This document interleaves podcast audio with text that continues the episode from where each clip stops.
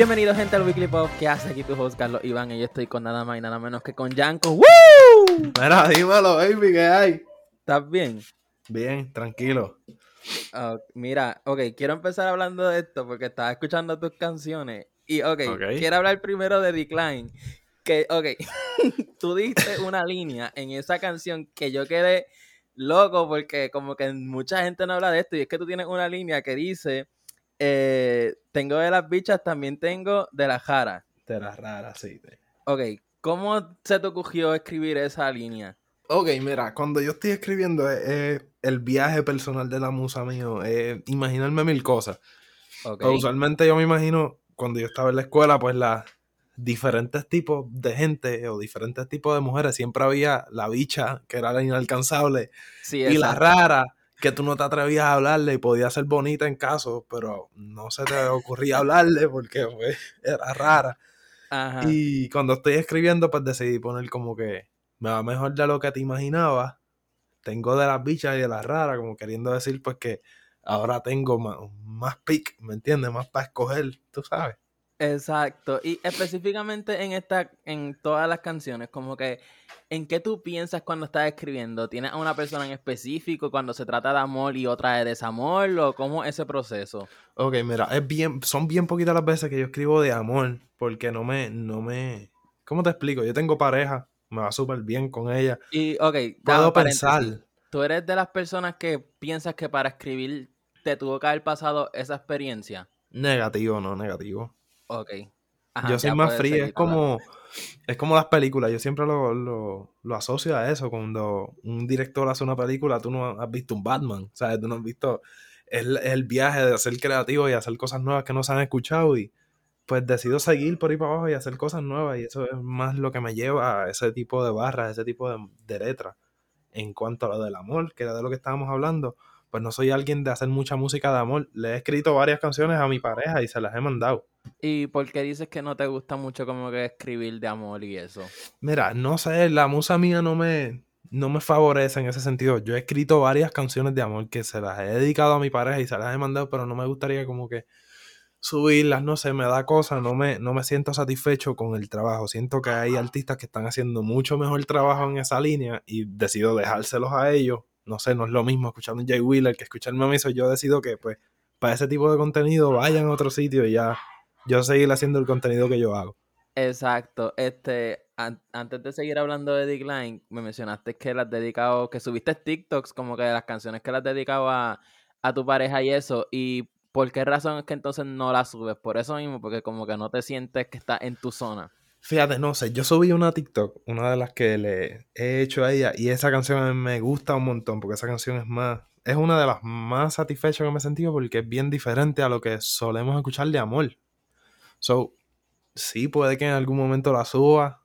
Todo queda en manos de qué suceda en, en el ambiente y cómo se ponga la cosa, porque soy alguien que, pues, me leo, sea, como quien dice el género urbano, miro qué es lo que está pasando para ver qué es lo próximo que yo voy a hacer. Y, pero por el momento la canción va guardadita, ¿sabes? Y, by the way, que mencionaste en mucho, si yo lo vi en tu TikTok, que en Decline es como que una canción, eso es rock.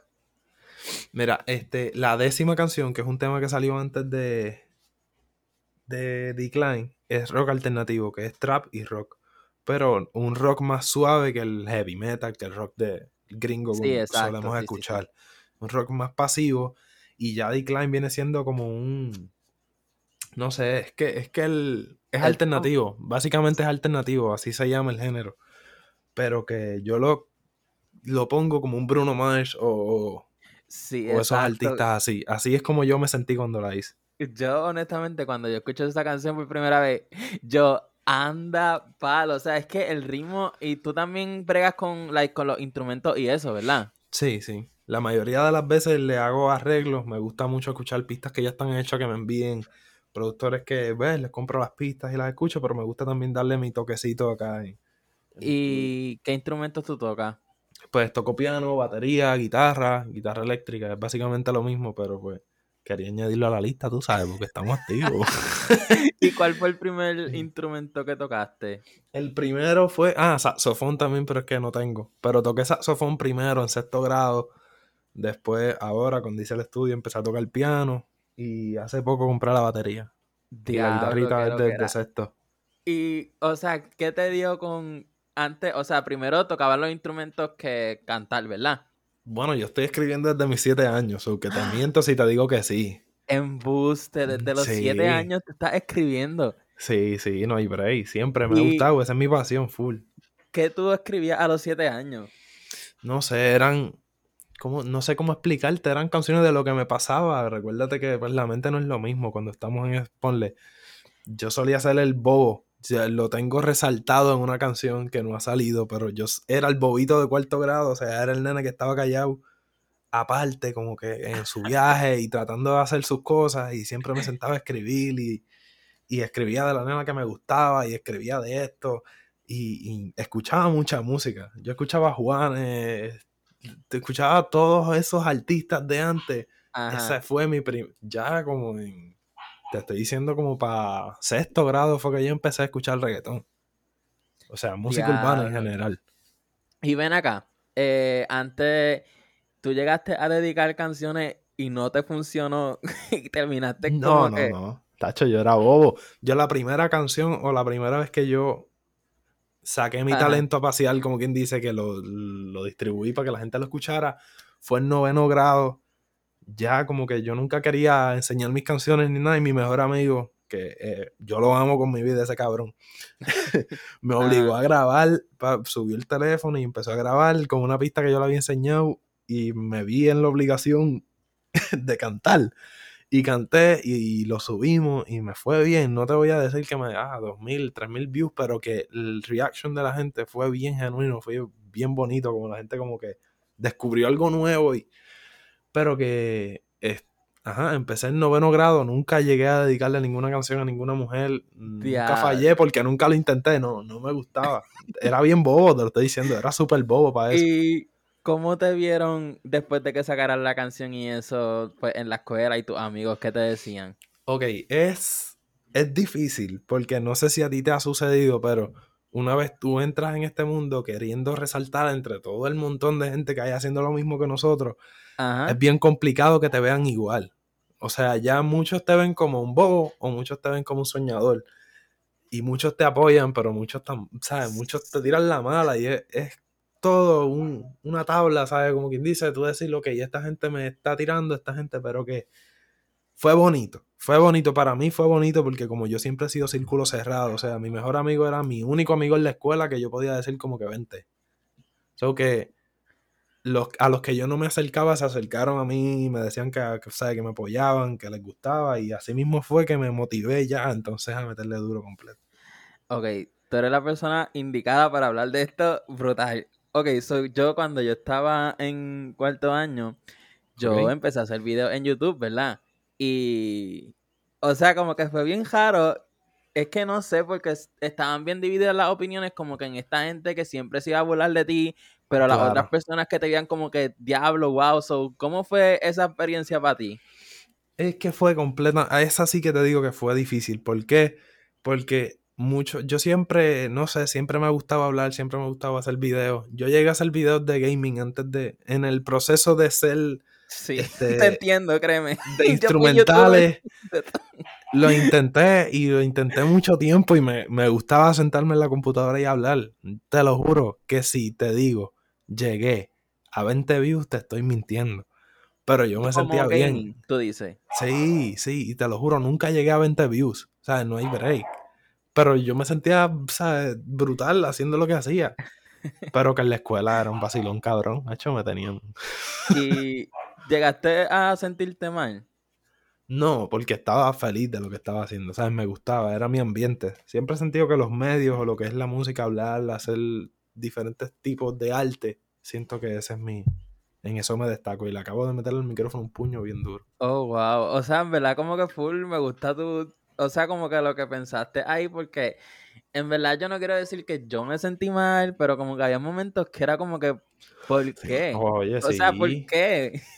Sí, es, la madurez de las personas, es la madurez de las personas. A esa edad, nosotros no estamos en digo, tú empezaste en cuarto año, ¿verdad? Bueno, como youtuber. Ya después como que hubo un año sabático Cuando tú empezaste... y ahora ajá, llevo ya como desde pandemia, so, ajá. Ok, por eso, cuando tú empezaste en cuarto año, yo estoy en cuarto año ahora mismo, o sea, yo estoy en el año de, de cuarto año y es, es, sería difícil revelarse ahora. So que te entiendo lo que tú dices. Pero ya, o sea, también es diferente porque ya tú llevas desde antes, ¿me entiendes? Como que ya te están viendo como que, ok, y como que es súper bueno que ellos te vean como que, diablo, como que este tipo sigue ahí y le sigue metiendo y le va a seguir. Como que eso está súper loco. No, claro, es que esa es la clave. En realidad te lo digo y te lo digo como consejo. Porque, pues, yo desde mis siete años y poquito a poco, no son pasos gigantes, han sido pasos chiquititos, ¿me entiendes? Que han conformado lo que estamos haciendo. Que yo te podría decir, ah, no, yo di un brinco, cabrón, cuando no, ¿sabes? Fue todo un proceso. Yo, yo estuve grabando en mi teléfono mucho tiempo, yendo a los salones de música sin coger música para aprender a tocar piano, metiéndome en sitios distintos, lavando carros para comprarme un instrumento. Es las ganas que tú le metas y en esos momentos cuando la gente te discrimina, tú te sientes, si tú sabes que eso es lo que a ti te gusta, a ti no te va a importar porque tú estás joseando para hacerlo, ¿me entiendes? Diablo. No hay break. Sí, y, y, ajá, como que mientras más el tiempo pase, más uno mira para atrás y es como que, diablo, mira dónde yo estoy ahora, después de tanto, como que y uno sabe que es como que, ok, este no es mi pick, me falta un montón, pero a la misma vez uno se siente tan bien y tan gratificante de todo esto, de verdad. Claro, es como, yo me imagino que tú estás igual, que en algún momento tú te vas a poner a pensar y vas a decir, diantre, cuando yo grababa con tal micrófono o con tal cosa, me sentía así, esta era mi calidad, mira ahora. Eso te va a pasar igual a ti que a mí. Cuando yo hago una canción, yo veo la diferencia entre la instrumentalización, la instrumentación en, en eso, el, todo, todo. Básicamente el amor que tú le metes a la música cuando vas pasando los años te vas dando cuenta y eso es ya el mejor premio que uno puede tener es ese. Sí, exacto, porque... Y me pasó cuando hacía videos y eso, porque es que también a mí me gusta por lo menos como que empezar full de cero en cuestión de que uno pueda ver el progreso, porque a la vez si tuviese empezado con todos los equipos y todo eso, como que siento que como que el hambre por conseguir lo que quiere y eso no hubiera sido el mismo. Yo digo lo mismo, no te, no te iba a dar la misma pasión por hacerlo. Porque yo te puedo decir que yo lo, la pasión que yo tenía cuando yo empecé a grabar en el teléfono con pistas de YouTube, yo te puedo decir que en ocasiones en las que yo no estoy en mi mood es más grande del hambre que tengo ahora. So que yo me imagino tenerlo todo en el momento que estaba empezando hubiese sido un error en verdad que, no sé, algo bien loco y el feeling, si realmente es único, o sea, no, no se puede ni describir esos sentimientos y esas ganas que te dan, pero ok, volviendo a Decline, tiene una línea que dice, si, supieras que por ti no creo en el amor, no me llames que te voy a Decline. Ok. Eh, eh, ¿Eso fue algo que te pasó? Este sí, sí, sí, sí, sí, fue algo que me pasó. Y es que cuando yo me enamoro, cuando este servidor se enamora es otro mood. O sea, es, es me enamoro y sufro y lloro sin necesidad, pero soy ese mood. Entonces me pasaba mucho, cuando uno no sabe valorarse uno mismo, pasan esas situaciones. Entonces cuando ya tú aprendes el valor que tú tienes como persona, que cada uno de nosotros tenemos, ya tú sabes valorarte, ya tú sabes ponerte primero en ocasiones, ¿me entiendes? Y eso fue parte de lo que quise reflejar en esa canción. Y ¿Tú prefieres escribir o te sale mejor cuando estás en un estado de ánimo feliz o un estado de ánimo triste? Ok, feliz siempre, porque el, tipo de música que yo hago, sí, mano, el tipo de música que yo hago, si tú ves los instrumentales, son así, son felices. Lo que yo busco es que tú te hypees con mi música. Entonces, si yo lo hago triste, en realidad cuando yo estoy triste, yo lo que hago es jugar PlayStation, porque no puedo escribir. No me sale nada interesante. Wow, que yo pensaba que era lo contrario, como que cuando los sentimientos estaban más fuertes, como que te salía todo. No, no, yo espero, analizo todos esos sentimientos y los guardo, como quien dice, ¿me entiendes? Y después cuando ya estoy más tranquilo, estoy relajado, entonces me tiro encima del papel y empiezo a escribir para entonces redactar todo lo más organizado posible, porque a veces cuando tú estás emocionado o conmocionado por algo, los sentimientos se vuelven un 8 y tú lo que vas a hacer va a ser escribir todo ahí ta, ta, ta, rápido, pero no va a quedar tan bien como cuando tú lo coges con calma y hacer las cosas, ¿me entiendes? Con tranquilidad y en tu espacio.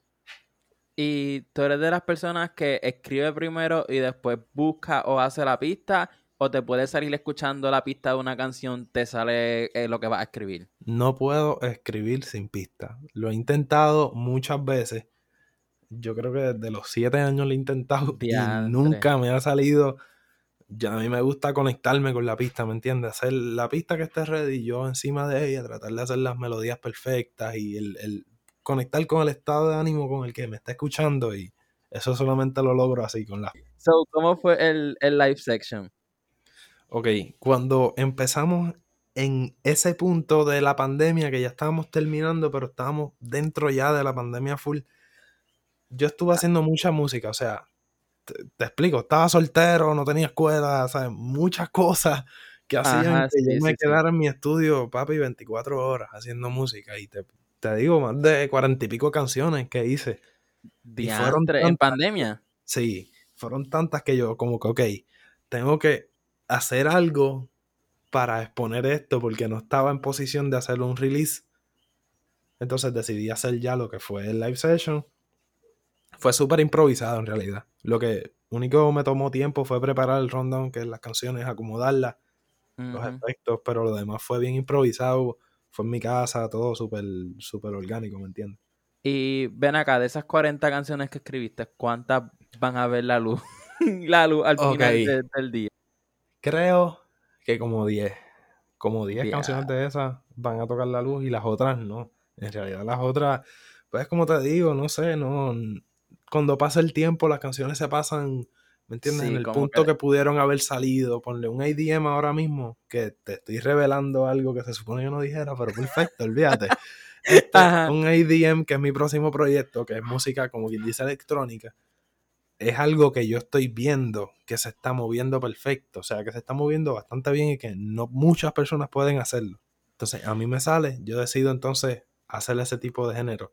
De aquí a dos años, quizás el ADM ya haya pasado de moda y por eso es que yo te digo que muchas de las canciones que escribo en pandemia no van a salir. Y ven acá, cuando tú estás grabando, tú grabas la canción, ¿cuánto tarda en que grabes la canción y esté la canción a que salga? Ok, usualmente tres días en lo que yo hago que la canción salga. En cuestión oh, de, No, no, de cuando ya está preparada la canción. Ah, ok. Ya tengo el audio. sí, sí, ya tengo el audio. Son tres días para que la distribuidora lo zumbe para todas las plataformas. Pero el proceso completo te diría unos 24, 25 días en lo que yo escribo, grabo, envío las voces, me las mezclan, las masterizan, pasan por filtro. Entonces, las escucho yo, preparo arte, yo preparo la mayoría de mis cosas menos la mezcla y masterización, lo que es arte, lo que es portada, video, mis redes, todo lo hago yo. Y ven acá, ¿no te ha pasado que haces esta canción que no te gustó, pero con el tiempo dices, diablo, esta canción está bien dura? Ok. Este, sí, con canciones que no han salido. Ahora las veo y las quiero sacar a todo fuerte. Y son canciones que van a salir pronto ya. Yo te digo, como en un mes ya tengo como ocho canciones afuera que quiero hacer un proyectito ahí. Pero... Es que también sabes que puede ser que en parte como que para ese tiempo que grabaste e hiciste la canción, como que no estaba ese, esa música en ese momento, pero ahora sí está.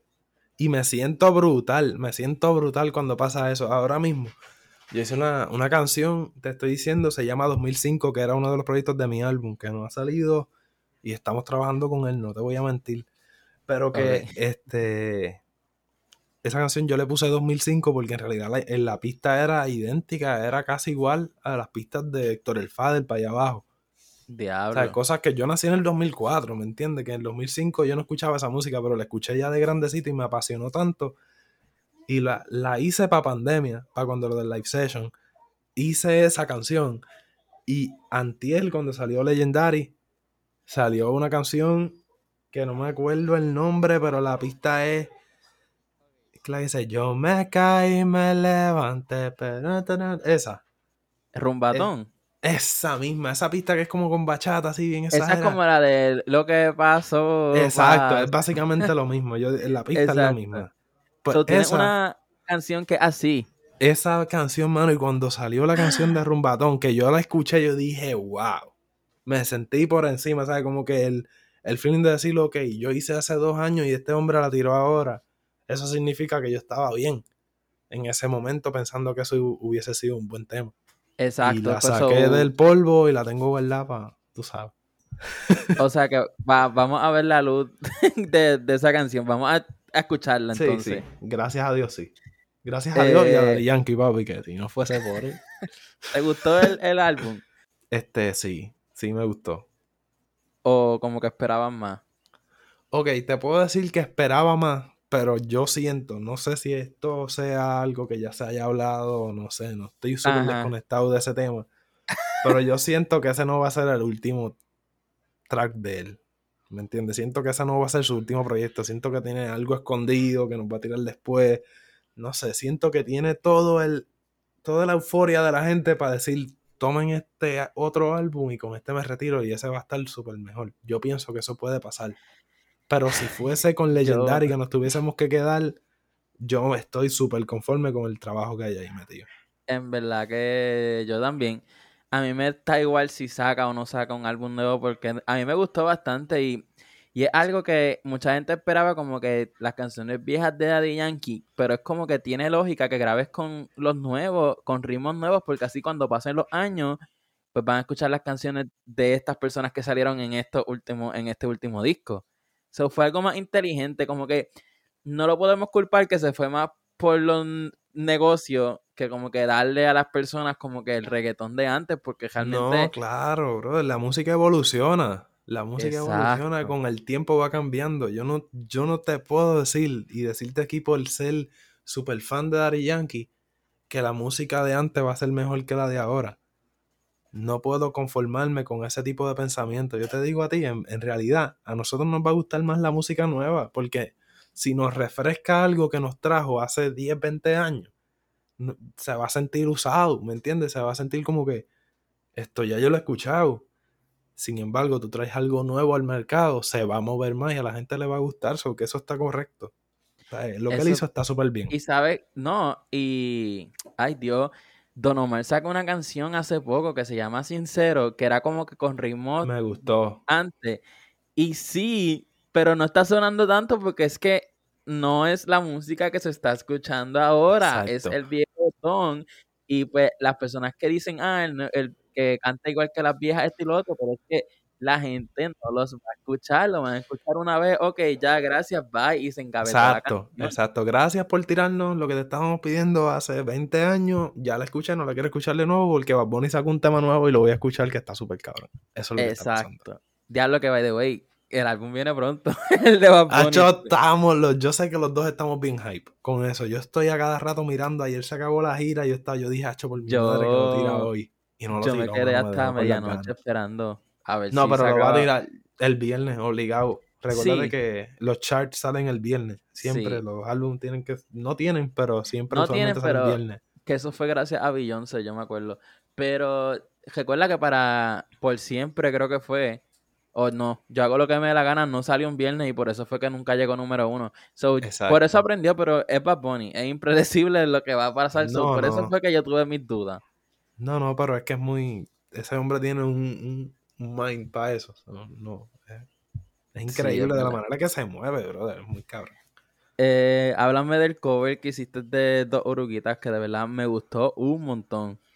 Ok, esa canción, ¿qué sucede? Sa- eh, sale la película, yo la vi y yo soy bien sentimental en cuestión de música. O sea, yo escucho una canción y lloro como un nene chiquito. ¿En serio?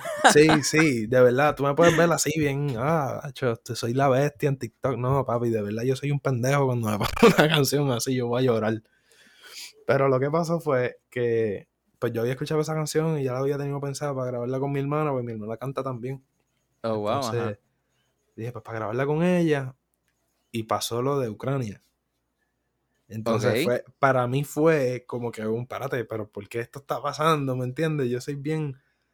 Eso me, me afecta mucho, los abusos de las personas, los abusos de los gobiernos, eso a mí me saca por el techo, brother. De verdad, no hay algo que me, que me enoje y que me dé más furia que eso, ¿me entiendes? Y cuando pasó eso, sentí que era necesario hacer ese cover y como que, contra, vamos a llevar un mejor mundo, ¿me entiendes? Y quizás mi super granito chiquitito de arena pudo ayudar a, qué sé yo, 20, 30 personas que lo hayan visto y lo hayan sentido, ya yo me siento bien, porque yo hice mi parte, ¿me entiendes? Y Sí, por eso fue que salió. No, y- no. en verdad a mí me gustó un montón y que vaya, yo voy a ver a Sebastián. a Sebastián ya traen. ¿Lo vas a ver en Dalma? Sí, sí, sí, sí, sí. sí. Qué duro. y esta semana voy a ver a Sech que dicen que. ¿Qué día vas a ir? ¿Qué día vas a ir? ¿Qué día vas a ir? El sábado. Ah, yo vi el domingo, qué mierda. Ah.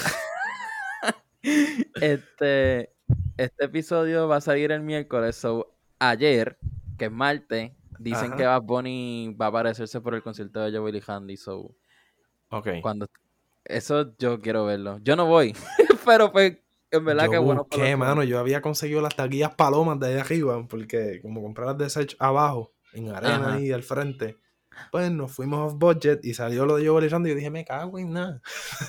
Ahora me jodí y conseguí las de las palomas y dije, déjame, yo las compro mañana para confirmar y todo.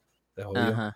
Y bailo y, y se jodió, se fueron todas, se fue soldado, Dios, diablo. Sí, y los videos y está violenta ese stage y todo está súper duro. Me pasó con Wisin y Yandel, que yo voy en la cuarta función y fue un revolú. De verdad, conseguir taquilla, ay, no sé, no quiero hablar de eso. Fue, ¿Tú vas ahí? No, no, no he comprado. Posiblemente cuando tiren más compres o compres reventa, pero posiblemente vaya. Sí, exacto. Es muy, es muy imposible no ir a ese concierto. No, me lo voy a perdonar. Este, mira, ¿y qué te dio con, con empezar a hacer videos de TikTok? No sé, fue la, la, la manera que TikTok se viralizó y se fue. Yo dije, ok, esto yo lo puedo usar como una herramienta. Subí, yo había subido videos desde que era Musically. O sea, estamos hablando de cuando era viejo. Estuve desde que empezó la aplicación y subí un montón de videos y esa es mi cuenta desde, estoy hablando de 2014, 2015. Yo, pa, empecé a hacer videos, pero ahora con lo de la pandemia, yo dije, esto se está viralizando, hice dos videos dos videitos, borré los que tenía viejos de Musically, el tercero se me fue con los 900 mil views. Para el tiempo, espera, espera, espera, antes de TikTok. No, no, ya en TikTok. ah, ok. ¿Y qué video fue ese? El de los chinitos. El más estúpido que tengo en mi canal, en mi... ¿Tú lo tienes en, en el pin? ¿En el qué? O sea... en el pin, en el pin, en ah, TikTok. ¿Cómo?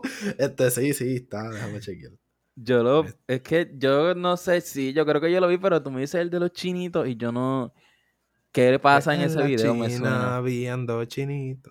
¿Cómo que no? Ah, ya, ya, ya, que está en el cajo. Sí, ese mismo. Ah, diablo. En verdad, ¿por qué? O sea, ¿tú pensaste que eso se iba a ir viral? Yo no, jamás. Yo lo grabé vacilando para. O sea, estaba en TikTok y me dio con grabar. Por alguna razón, entré a la cámara y lo primero que se me ocurrió fue eso.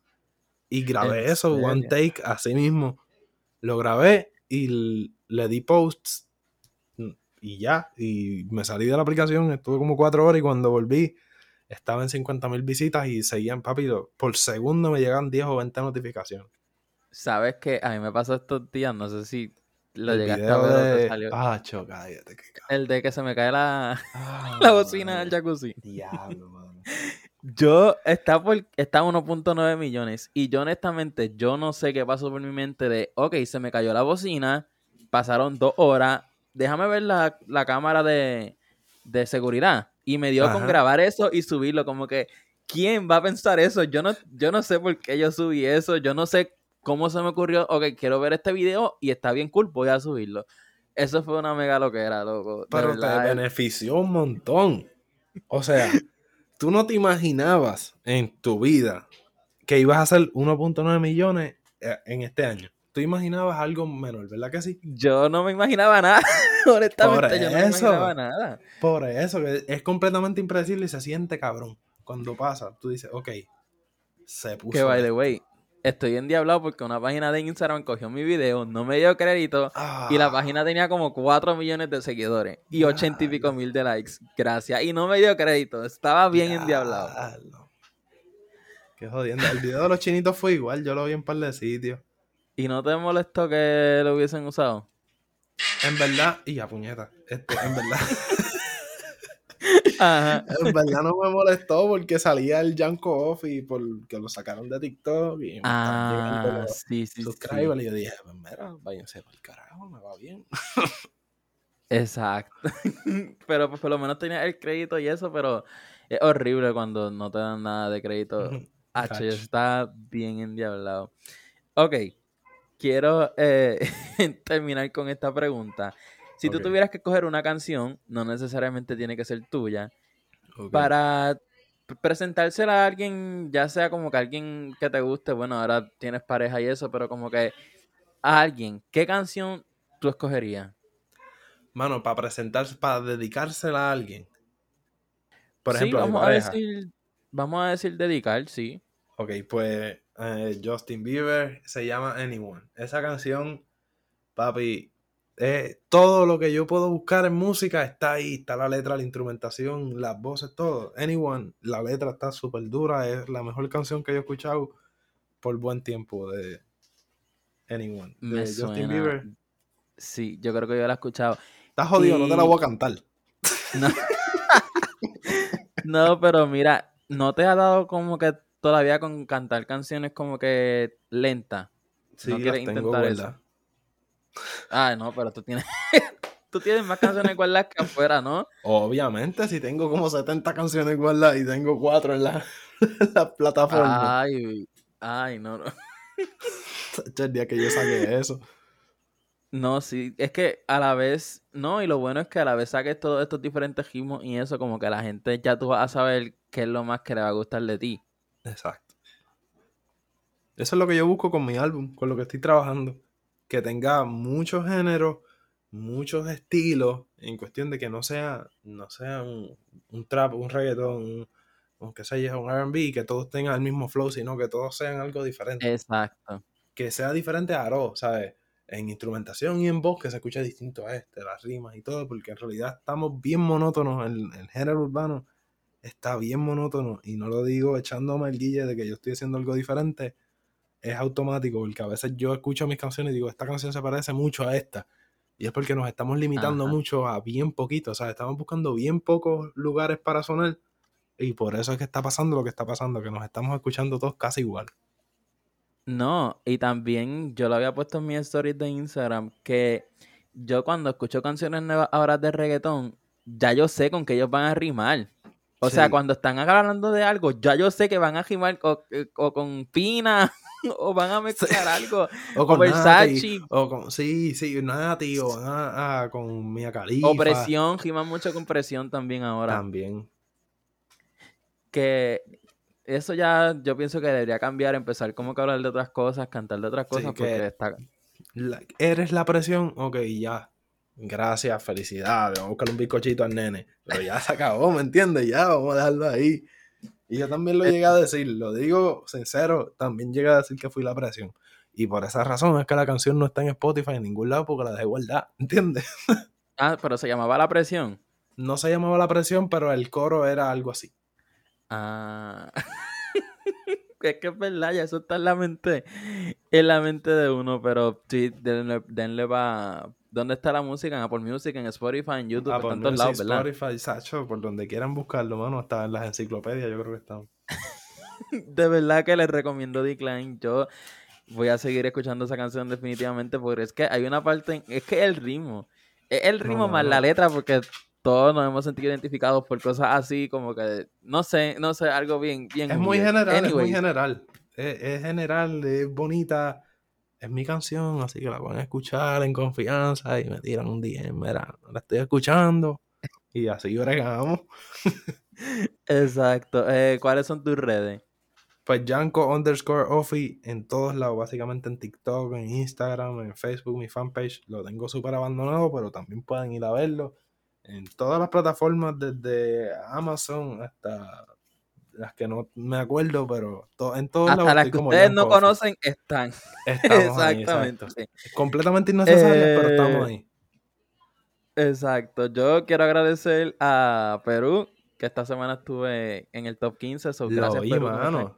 Lo vi. Felicidades, brother. Ay, Qué anda, duro. mal. Estos son bloopers. bloopers de final. Anyways, eh, muchas gracias. De verdad, me encantó esto. So, nos vemos en la próxima.